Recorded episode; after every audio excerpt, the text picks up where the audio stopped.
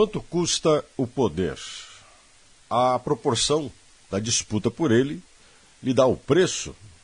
O quanto se é capaz de se esforçar, agir, se entregar e até mesmo se exceder para manter o poder. O presidente Jair Bolsonaro está disposto a pagar o preço. Ainda mais porque ele deseja a reeleição. E agora o Auxílio Brasil é a busca disso. Sua permanência no Palácio do Planalto. A medida, o auxílio, vem substituir o Bolsa Família.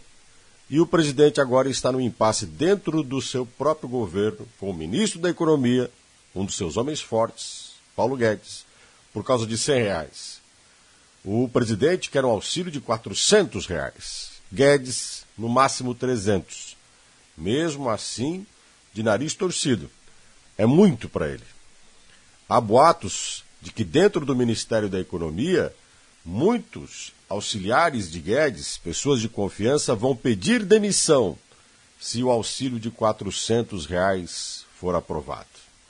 Já o presidente precisa desse valor para tentar rebater inflação, aumento da gasolina em especial, queda em sua popularidade e toda a imagem construída durante a pandemia.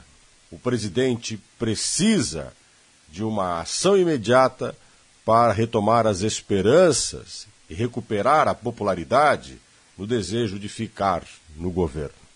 Mas qual o preço disso? O mercado já demonstrou, agora, essa semana, com alta do dólar a R$ 5,59 e uma queda na Bolsa de Valores de 3,28%. Essa é a resposta mais clara de que as medidas assustam investidores e deixam o país mais inseguro.